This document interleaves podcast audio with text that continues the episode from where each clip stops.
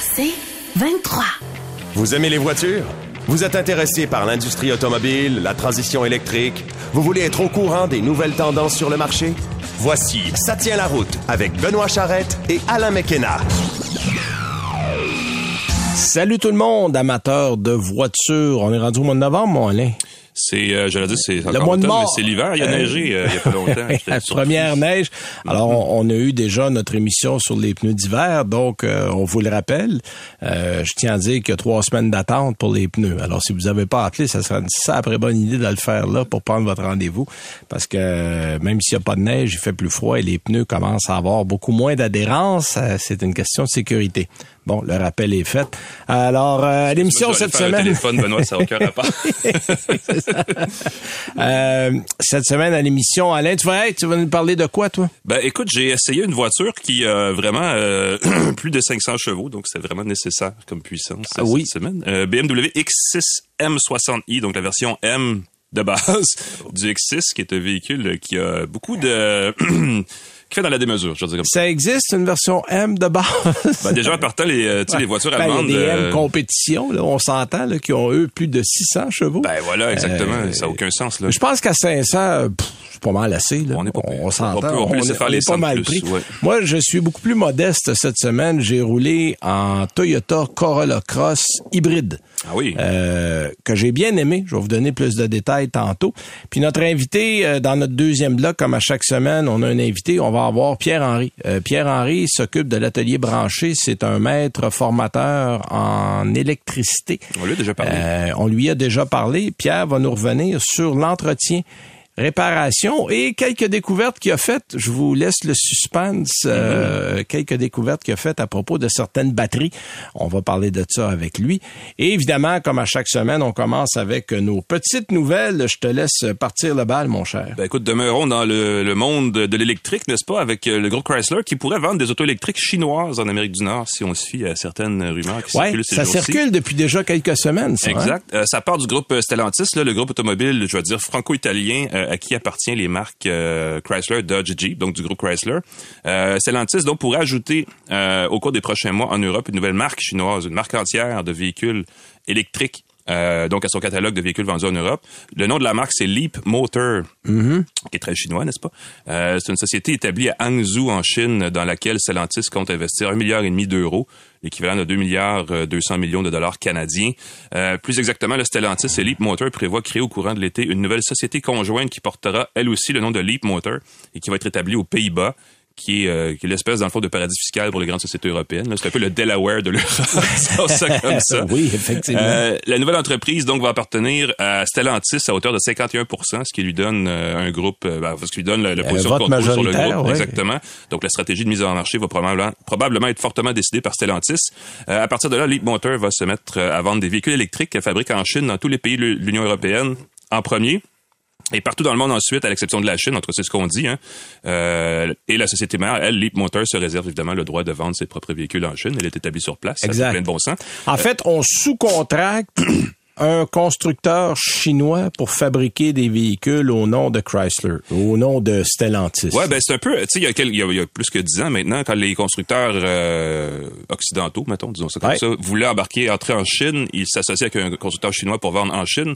Là, c'est un peu le processus inverse, c'est un constructeur chinois et européen qui se- qui s'unissent, dans le fond, pour vendre à l'extérieur de la Chine. Exact. Euh, mais c'est un peu le même procédé, procédé effectivement. Ben- on, on s'allie parce que ça coûte pas cher de fabriquer des voitures en Chine, mais il faut quand même les monter au niveau de sécurité, Voilà. aux normes. Euh, En fait, j'ai hâte de voir parce que les Chinois sont établis en Chine. là. On a des marques comme Zeekr qui sont là. C'est le plus gros des marché marques- automobile au monde. C'est exact. Mhm. et, et on n'a pas encore, bon, on a Volvo, on a Polestar qui sont des véhicules chinois, là, même si le nom est pas chinois, mais que c'est, ça appartient à Geely. Ouais. Mais on va tranquillement avoir des constructeurs de Chine dont on ne connaît pas le nom. Mais euh, au lieu de venir sous leur nom, on va passer comme Leap Motor, ben ça va probablement être vendu sous le nom de Dodge, ça va être vendu va sous le nom ben de. Jeep. Euh, Mhm. Bon, parce que là, si on s'établit du côté de l'Europe et que Stellantis décide des modèles, mais probablement qu'on va faire une plateforme et qu'on va en faire des Citroën, qu'on va en faire des Peugeot, qu'on va en faire des euh, éventuellement euh, des Dodge, des Alfa Romeo. Bon, euh, il y en a 10 marques là chez Stellantis. Exact. Ça commence quand même avec la marque Leapmotor en Europe. il y a des cibles de vente. On pense qu'on va vendre 500 000 véhicules par année à l'extérieur de la Chine d'ici 2030. Leapmotor espère en vendre un million par année en Chine seulement, donc ça deviendrait quand même un constructeur assez assez viable. L'intérêt de la nouvelle marque, pour le dire rapidement, c'est que on cible le marché des véhicules électriques très bon marché. Oui, ben c'est c'est là qu'il y a de l'espace là ben, parce que en ce moment les gens on le voit là, il y a un ralentissement dans les ventes au niveau des véhicules électriques, non pas parce que ça intéresse plus les gens, c'est parce que le prix est trop cher. Bon ben voilà, 73 000 dollars, ça serait le prix moyen d'un véhicule électrique au Canada, puis tes taux d'intérêt vacillent entre 8 et 9 mm-hmm. euh, T'arrives là à du 15 1600 dollars par mois sans faire aucun effort là. Donc c'est c'est c'est un, une hypothèque de maison il y a 10 15 ans de ça là. Alors les gens se disent ben là non, les, les, gens ont déjà une maison à payer, euh, le prix pour se nourrir a aussi beaucoup augmenté. Fait que quand tu arrives en troisième à l'auto, tu dis ben là on va attendre. Hein? Là, on peut s'en passer ou on peut garder celle qu'on a, puis c'est ce que les gens font en ce moment. Là. Je donne un exemple de ce que Leap Motor fait en Chine. Elle produit entre autres une berline toute électrique qui s'appelle la C01 Excellent.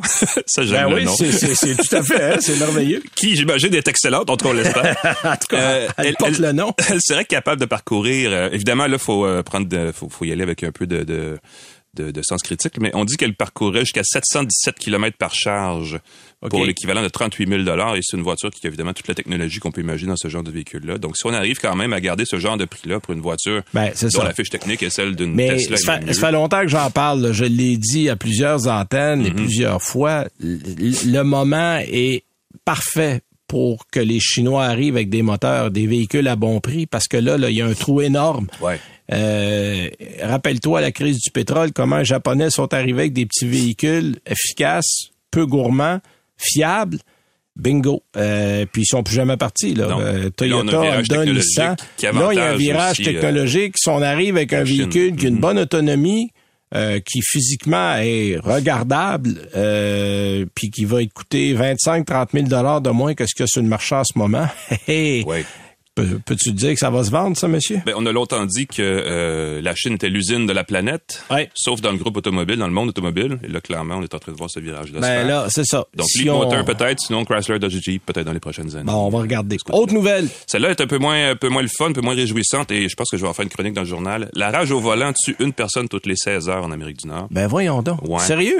Euh, c'est une grosse statistique. On savait déjà, bon, évidemment, que l'alcool au volant, c'est criminel et c'est souvent très mortel. On peut dire la même chose. La rage au volant, en fait, euh, qui mène des automobilistes on le sait, a des comportements excessifs et dangereux et parfois carrément mortels.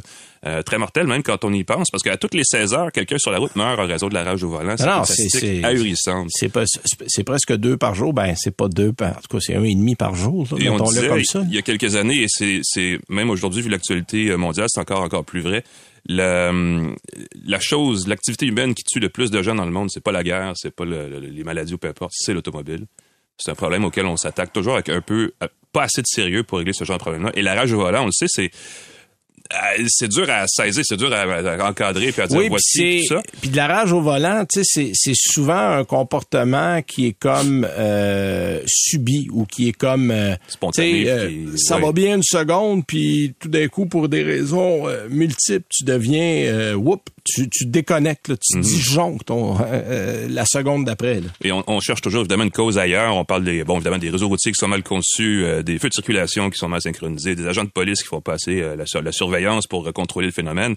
Euh, commençons par un petit message d'intérêt public, parce que je pense que c'est important de le rappeler. La courtoisie au volant, là, c'est la première affaire. Ben c'est une ben priorité, on l'oublie tout le temps. Soyons polis, soyons patients, pas seulement envers les autres automobilistes, mais aussi envers les, piétons, les cyclistes, les trottinetteux, je sais pas comment on les appelle, les gens qui ont cette espèce de bébelle à une roue électrique là, qui est, qui extrêmement dangereuse, mais qui est apparemment très populaire. Euh, et aussi envers le, la signalisation routière. On le sait, il y a des feux de circulation, il y a des zones de construction. Ben, c'est sûr que ça affecte notre patience. Les gens sont impatients au volant, puis je dois admettre que je fais partie assez souvent de ces gens-là. On est tous victimes à un moment donné ou un de patience, c'est certain. Ce que je, ce que j'ai appris à faire depuis un certain temps, euh, je, je, je pars plus tôt. Ah, ben, je me donne 15-20 minutes parce que là, quand on est pressé, c'est là qu'on fait pas attention. Vous prenez une tisane au lieu d'un café. Hein, oui, vous prenez une tisane au lieu d'un café, mais, mais donnez-vous du temps. Exact. Euh, si vous êtes capable, dans votre horaire, dire, moi, ça me prend une demi-heure pour aller là, euh, partez pas 27 minutes avant. Essayez de partir 57 minutes avant si vous êtes capable. Mhm. Puis de cette façon-là, s'il y a une lumière rouge qui vous tombe sur les nerfs ou s'il y a quelqu'un parce qu'on le sait, il y a beaucoup de gens qui ont un volant dans les mains et qui en méritent pas un. Mais ça, malheureusement, Ça, et, chaque ben personne oui. qui écoute doit dire, ben oui, l'endeuil de la journée, c'est moi qui l'ai suivi. Là. Je- moi, j'en suis, au moins trois par jour. C'est, immanquable. Mais il faut apprendre à Faut tirer son gaz Exact. égal, prendre une grande respiration. C'est vrai que des fois, c'est frustrant, là, mais, mais c'est des comportements comme ça qui mènent à des malheurs. Puis, euh, tu attendrais pas de frapper quelqu'un Mm-hmm. ou euh, de, de, de blesser une personne parce que là, vous allez amèrement regretter les gestes que vous avez posés. Voilà. Et tout ça pour dire qu'il y a une bonne nouvelle quand même à l'horizon. Euh, il y a une compagnie qui s'appelle Geonode qui fait dans le, en tout cas c'est une compagnie qui est spécialisée dans l'intelligence artificielle. Euh, elle fait le pari, elle, elle pense quand elle voit ce qui se passe qu'il sera possible d'améliorer les systèmes d'aide avancée à la conduite, les semi-autonomes, les, ça, ADAS, là, pour les inclure dans une, une prochaine génération une meilleure lecture des émotions du conducteur. Ça se fait bien, on peut le faire, il y a des capteurs pour ça, euh, parce qu'on le sait, c'est c'est les gens qui s'impatientent au volant, on voit le rythme Ben, il y avait eu des concepts comme ça où euh, j'essaie de me rappeler si c'est Toyota ou Mazda, mais c'était un constructeur japonais. La voiture changeait de couleur selon l'émotion du, Ah, du mon Dieu, ça conducteur. serait un autre niveau, effectivement. Une voiture en rouge, le, le est voiture, voiture qui est rouge foncé à côté de toi, tu dis bon, on va rester calme. Une voiture voiture euh, est bleue, bon. pas d'une autre façon, ça. Bref, il y a des systèmes euh, qui sont capables, grâce à l'intelligence artificielle, à détecter l'émotion des conducteurs et qui pourraient aider justement à euh, minimiser, disons, les élans de passion de ces gens, Ouais, les ouais, élans de ouais, frustration de ces gens-là. Et ce que Géonaute dit, c'est qu'effectivement, la technologie existe. Déjà, on le voit dans certains véhicules, tu le dis, hein, on l'a vu des concepts, mais on le voit aussi sur la route des euh, Volvo, entre autres, euh, et Toyota aussi ont des systèmes de qui, dans le fond, filment le visage du conducteur. Et si les yeux regardent ailleurs, aussi, on a l'impression que le conducteur est distrait, la voiture envoie un signal, dit « Hey, regarde la route ». Ben là, ce qu'on pense, c'est que les prochains systèmes d'aide avancée à la conduite comme ceux-là intégreront des systèmes d'alerte qui vont dire, wow, du calme. Je sais pas quel genre de bruit il va falloir faire pour calmer les automobilistes. Euh, les je sais pas, tu sais, est-ce qu'on peut, ça vient. avec la technologie qu'on a, on pourrait, par exemple, si la personne va trop vite, ralentir le véhicule. On pourrait Euh, pourrait, tu sais, il y a, il y, a, il y a- il y a déjà des choses qu'on peut faire. Euh, est-ce qu'on peut euh, avoir un psychologue virtuel qui va passer par ChatGPT puis Ben, qui va, qui te faire une dit, petite conversation? Eh oh, ralentis. Ben oui, Mon mais de toute Alain, façon, tu vas beaucoup trop vite, mon Alain. Pense à ta famille, Alain. ça serait, ben, Hein? ça serait, ça serait effectivement. Je vais appeler ton patron pour toi pour lui dire que tu vas avec 10 minutes en retard. Ben, c'est surtout de dire, euh, attends que la police t'accroche, mon champion. Ça, ça serait, ça serait pas très bon non plus. Mais bref, euh, ce que Jono dit, et espérons que quelque chose dans ce sens-là va arriver un jour, parce que sinon, on voit pas comment ça peut être contrôlé. Mais des véhicules qui combattent la rage au volant s'en viendraient. Et c'est tant mieux parce que ça réduirait justement Ben, ça, je suis curieux de voir ça. ce- Je suis curieux de voir ça. Euh, parlant de systèmes intégrés dans les véhicules, tiens, moi, je suis dans ce domaine-là cette semaine. Porsche a dévoilé qu'on va, euh, qu'il y a en fait de très fortes chances que Google devienne le système de navigation intégré de série sur les Porsche dès 2025. Hmm. Euh, évidemment, c'est dans le but d'améliorer l'expérience numérique des clients. C'est toujours ça le but. Euh, Puis là, on le voit, Alain, c'est pas un premier. Là. Euh, Google, euh, Apple, système, à ramasser, puis pas juste parce que là, c'est plus seulement euh, le système pour connecter votre téléphone. C'est le système d'intégration de Google Maps, c'est l'assistant vocal.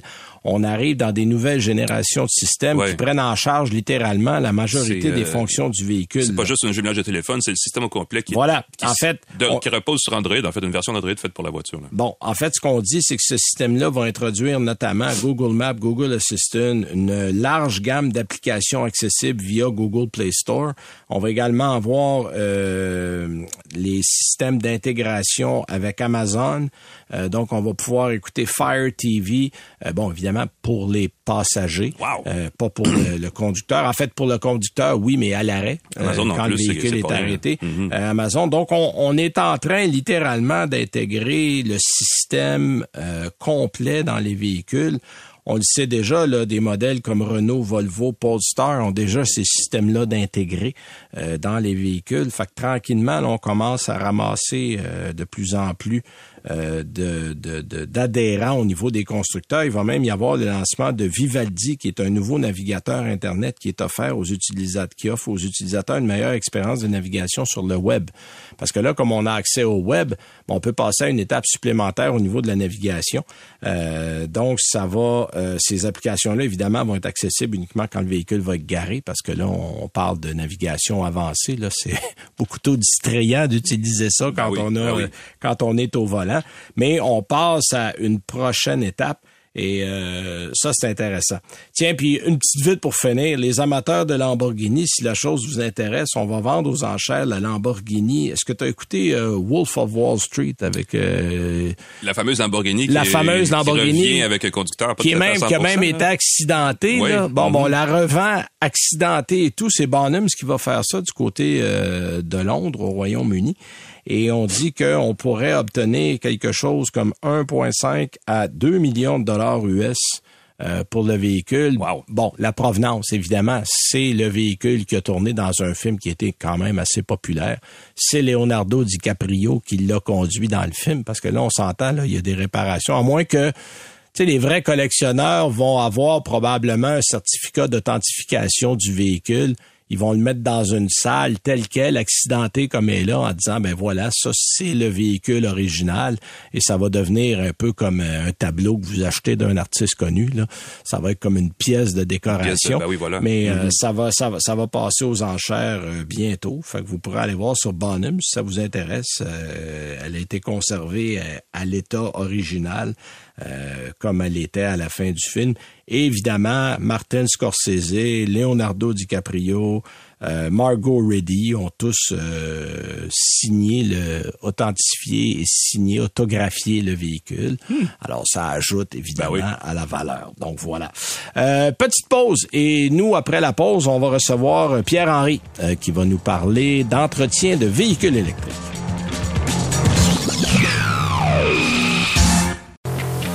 Vous écoutez Ça tient la route avec Benoît Charrette et Alain McKenna. Salut tout le monde, on est revenu. Euh, Alain, on a un invité qui est déjà été à l'émission. Euh, il s'agit de Pierre-Henri, qui est formateur pour l'Atelier Branché. Euh, L'Atelier Branché se spécialise dans la formation de, de, de, de techniciens, ben de, de gens qui ont déjà une formation mécanique pour aller vers une formation électrique.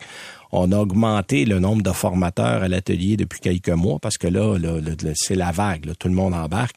Euh, puis on va en parler. D'abord, euh, salut Pierre-Henri, merci d'être là. Ben, bonjour, bonjour. Euh, Pierre, on va parler aujourd'hui des différences et des similarités entre les véhicules électriques puis les véhicules à essence. Parce que bon, les gens disent souvent à tort, ben, il n'y a pas vraiment d'entretien à faire sur un véhicule électrique. En fait, il y en a. Il y en a, mais c'est pas la même chose. C'est un peu différent. Euh, pour situer les gens, là, commençons par les similarités. Là. Euh, c'est quoi les choses qu'on doit regarder à la fois sur un véhicule à essence et sur un véhicule électrique? Ben, la première des choses, tu dois savoir, Benoît, que 85% du temps, quand une voiture rentre dans le garage, ça n'a pas rapport au, au voltage. Donc, ça n'a pas rapport à la partie électrique de la voiture. Mhm. C'est quand on parle de suspension, direction, frein, euh, c'est la même chose une voiture à essence ou une voiture électrique. C'est qu'on va avoir à peu près les mêmes problèmes et les mêmes entretiens. OK.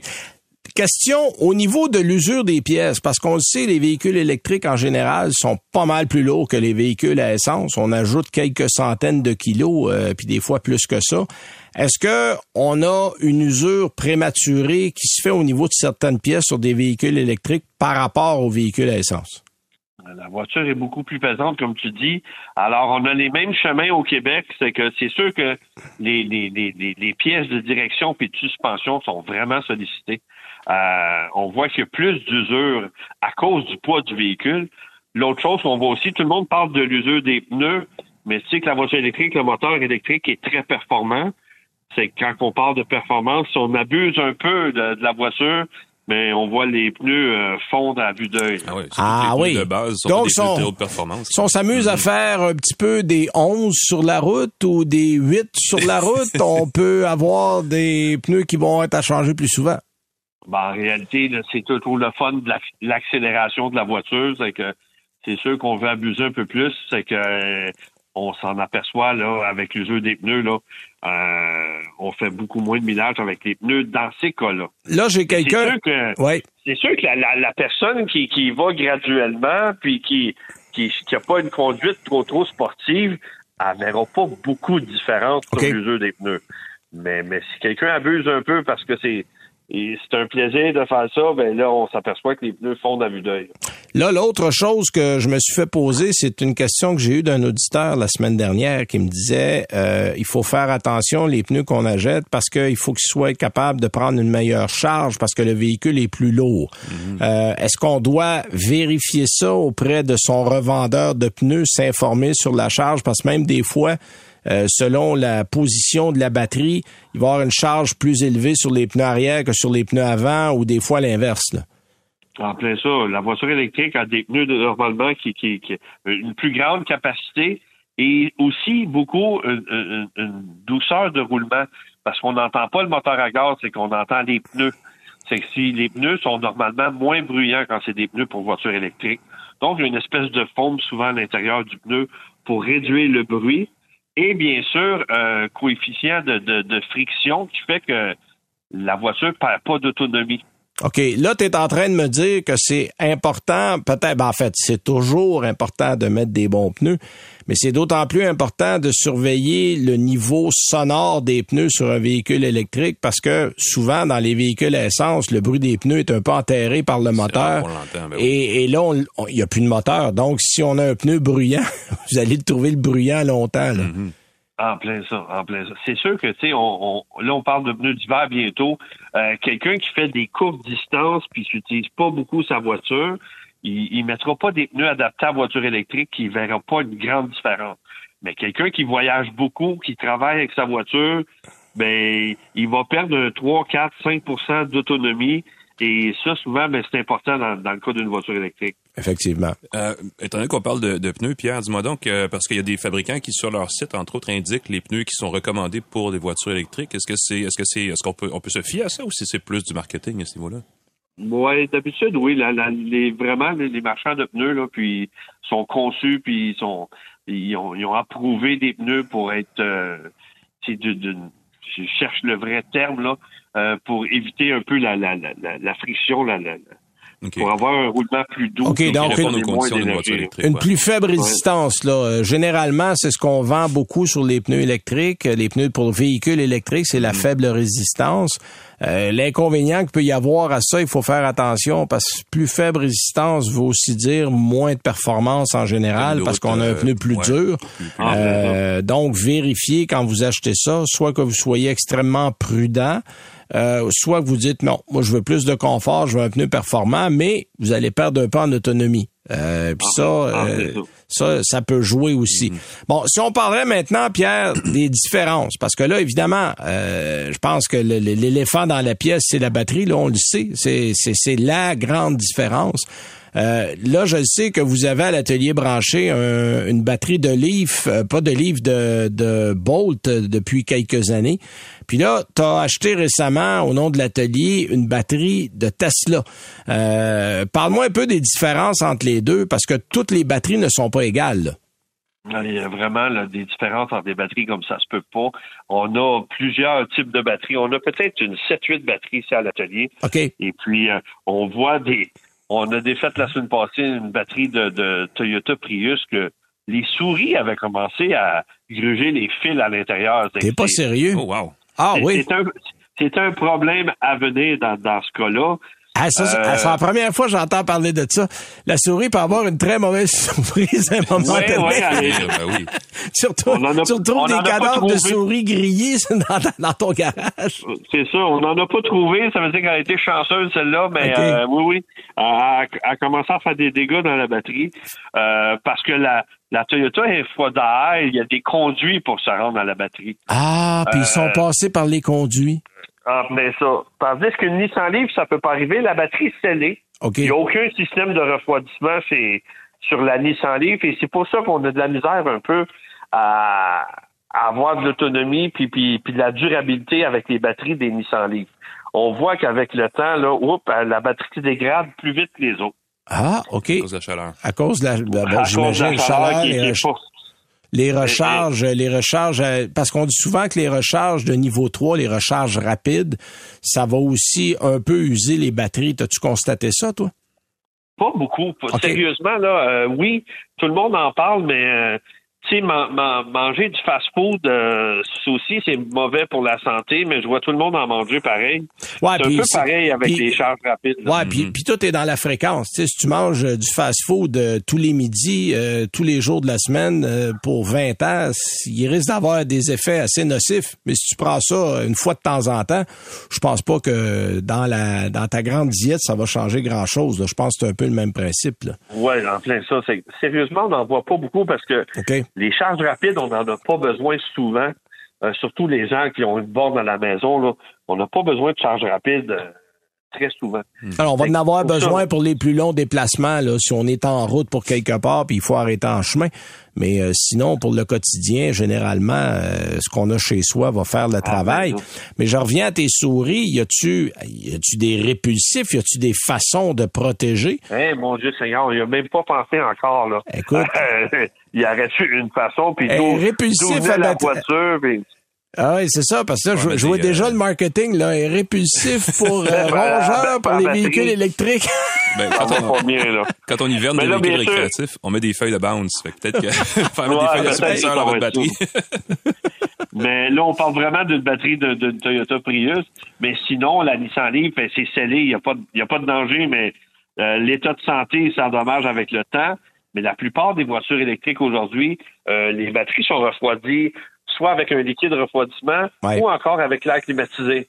C'est que là, c'est scellé. Il n'y a plus de souris qui va là, mais euh, l'air climatisé ou le liquide refroidissement va refroidir cette batterie-là. C'est que là, on, s'aperçoit que la durée de vie de la batterie est, plus longue que tout le monde pensait. Là. Ouais, ouais, ouais. L'autre affaire, parce que vous avez acheté, tu parles de batterie scellée.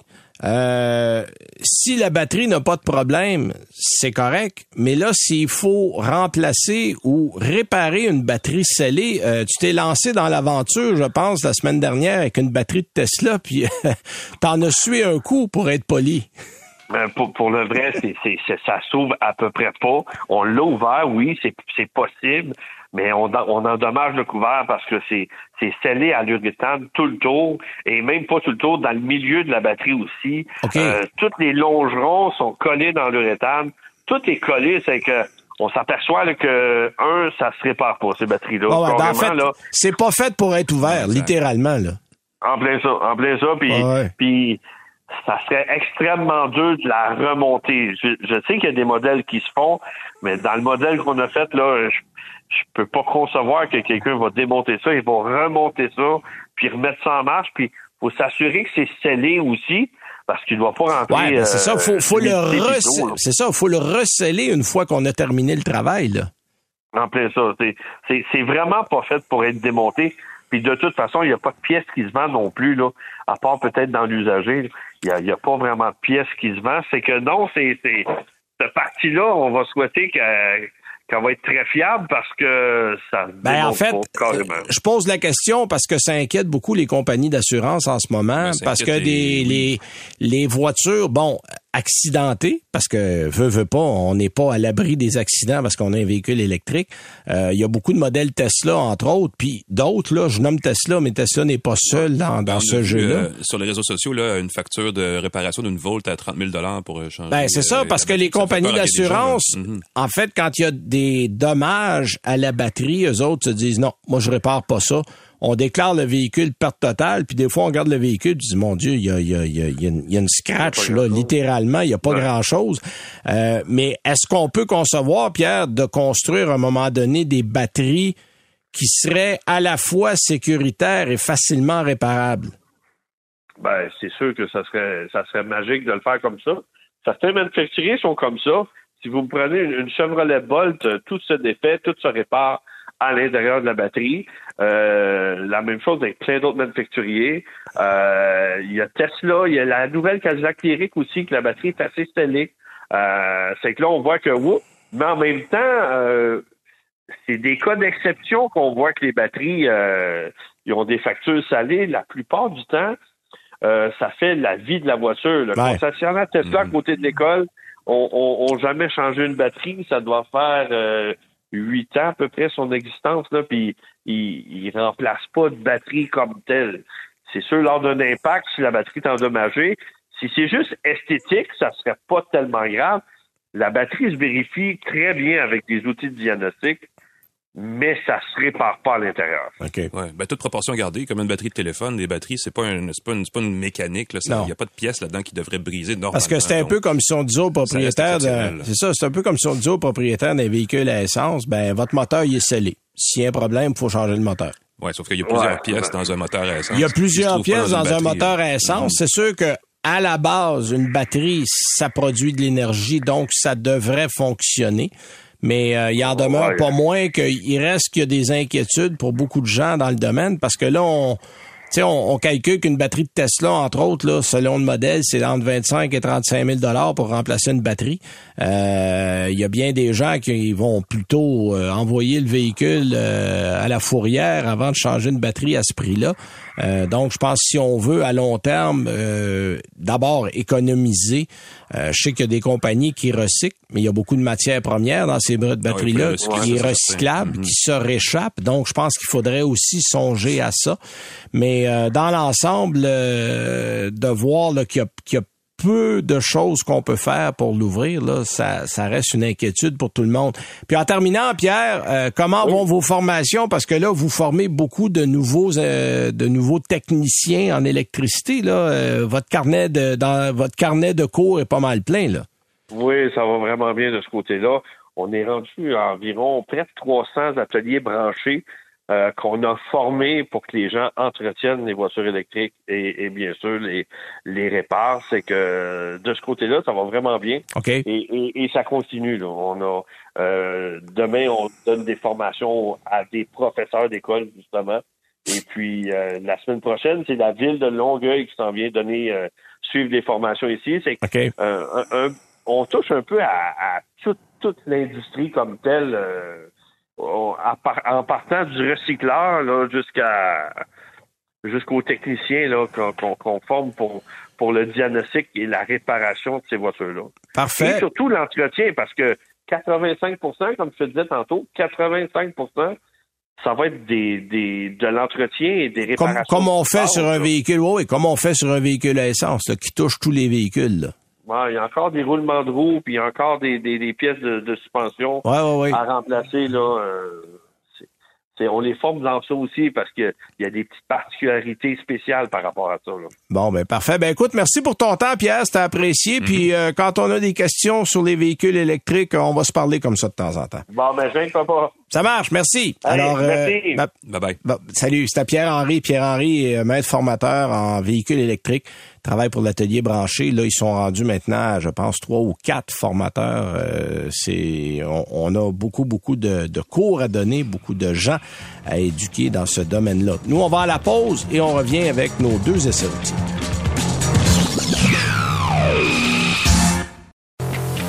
Vous écoutez Ça tient la route avec Benoît Charrette et Alain McKenna.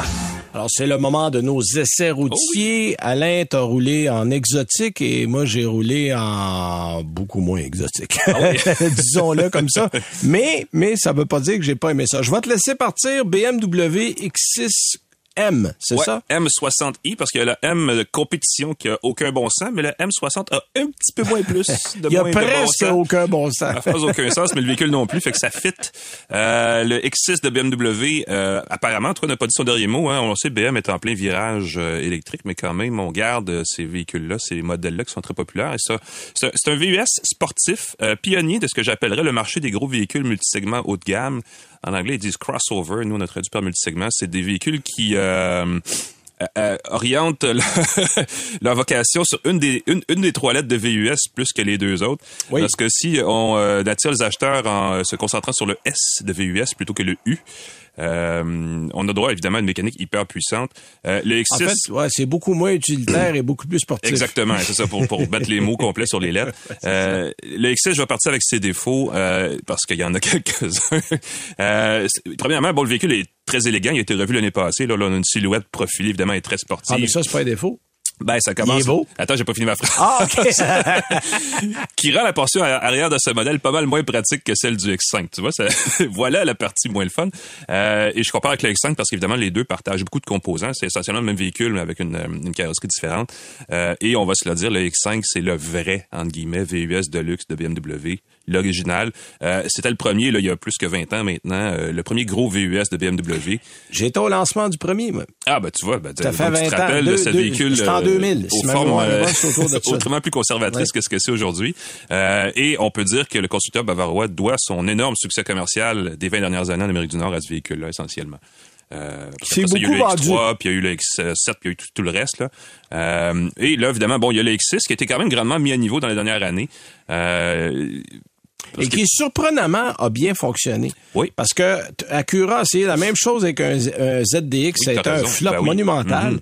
On a essayé le même genre de style dans une Honda Cross Tour. Ça a été un désastre. Euh, et pourtant, le X6, Ouais. lui, a fonctionné. faut dire que BMW, dans la berline, fait la même chose, mais dans les VUS, c'est le X1, X, euh, X2, X3, Ouais, X4, exact. X5, ou, ou un est la version coupée de l'autre.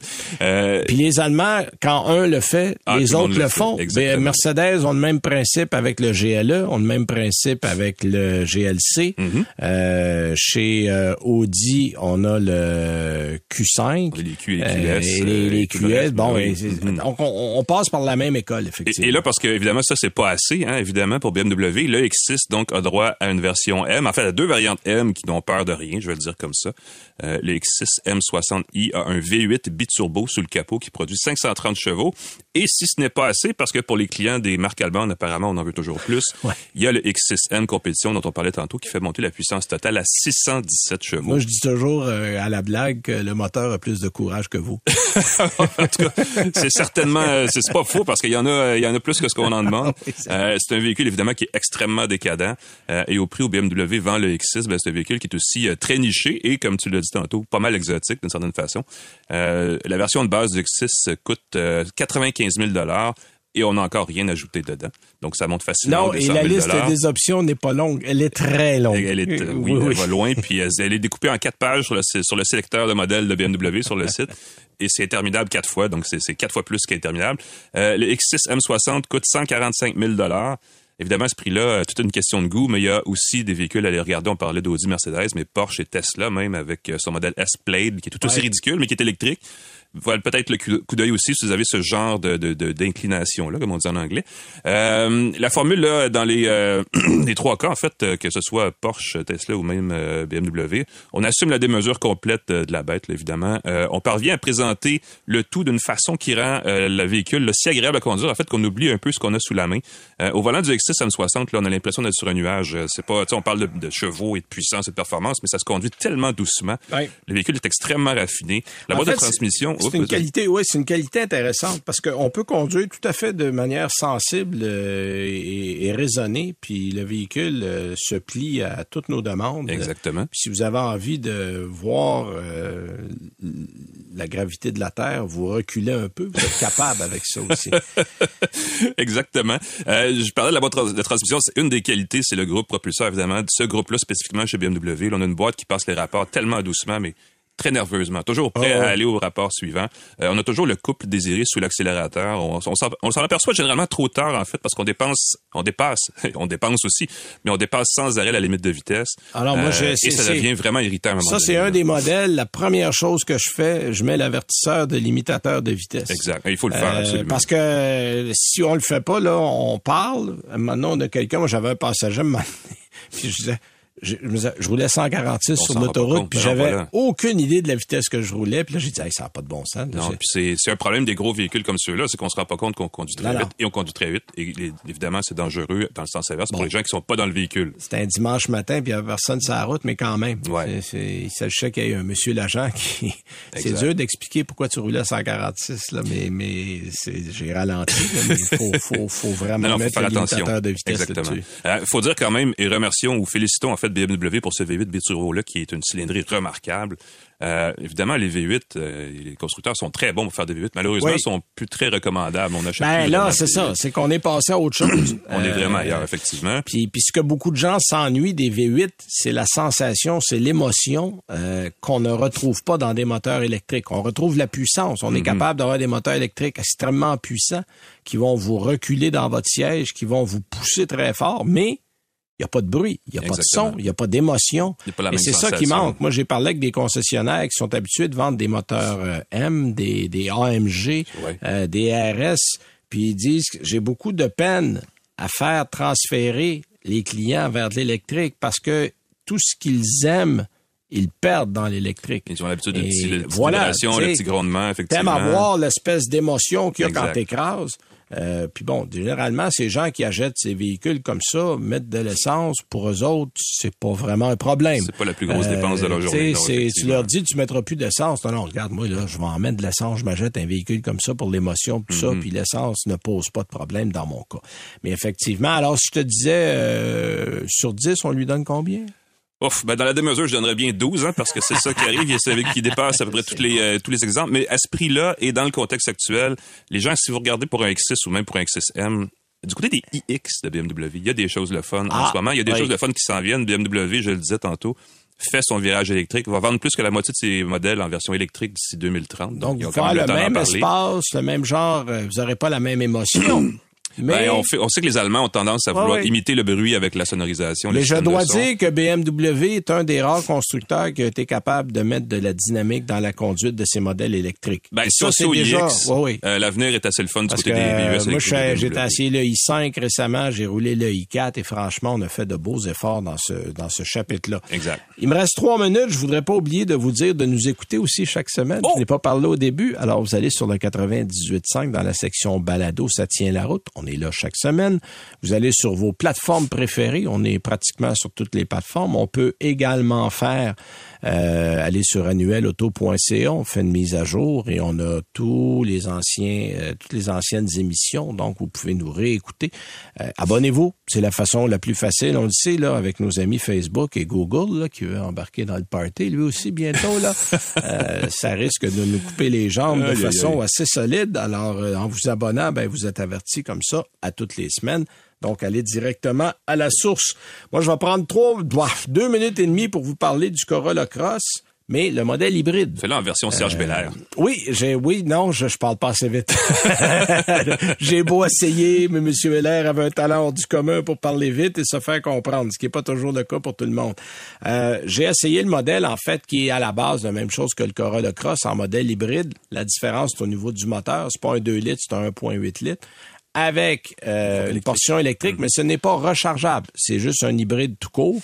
Mais il y a quand même 194 chevaux, donc il y a un gain par rapport au modèle régulier. C'est une boîte CVT, oui, je sais, mais franchement, ça m'a pas vraiment agacé. Euh, j'ai beaucoup aimé l'espace. Je suis allé faire du vélo en fin de semaine passée avant qu'il neige, là, tu sais, le, le- Ouais, le ça, beau samedi qu'on a eu. c'est pas évident, ouais. Puis j'ai enfilé le vélo d'un trait là-dedans, zéro problème. Il y a un bel espace. La tenue de route est fort intéressante. C'est confortable. Euh, franchement, j'ai trouvé que c'est un véhicule qui était euh, fort approprié pour ce segment de marché-là. Et le prix n'est pas... euh, on parle de 38 000 à peu près, là. Mettons, mettez ça rond à 40 000. Mais je trouve que pour 40 000, là, on a des tout petits VUS qui n'ont pas de place. Là, vous avez plus d'espace qu'un VUS. C'est plus intéressant à conduire qu'un VUS parce que c'est une voiture, là. C'est une auto. Tu sais, c'est un bon vieux station wagon, là, qu'on peut pas appeler un station wagon parce que euh, ça, ça, ça, ça, ça se fait pas, ça se vend mal. Mais ça reste dans cette catégorie-là un des véhicules les plus intéressants. Euh, évidemment, là, vous avez différentes versions. Il y a des modèles E, SE, XSE, XLE. Vous allez avoir plus ou moins d'équipement.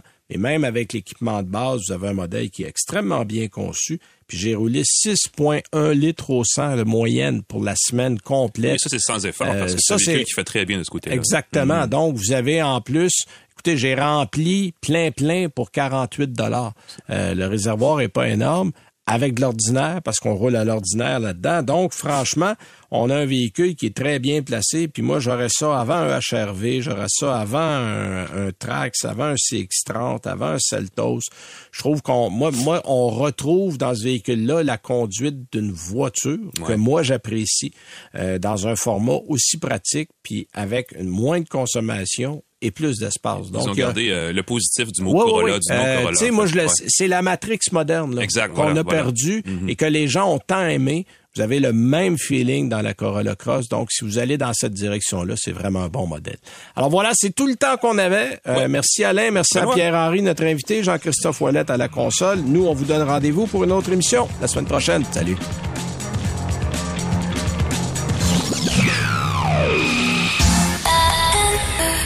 C'est 23.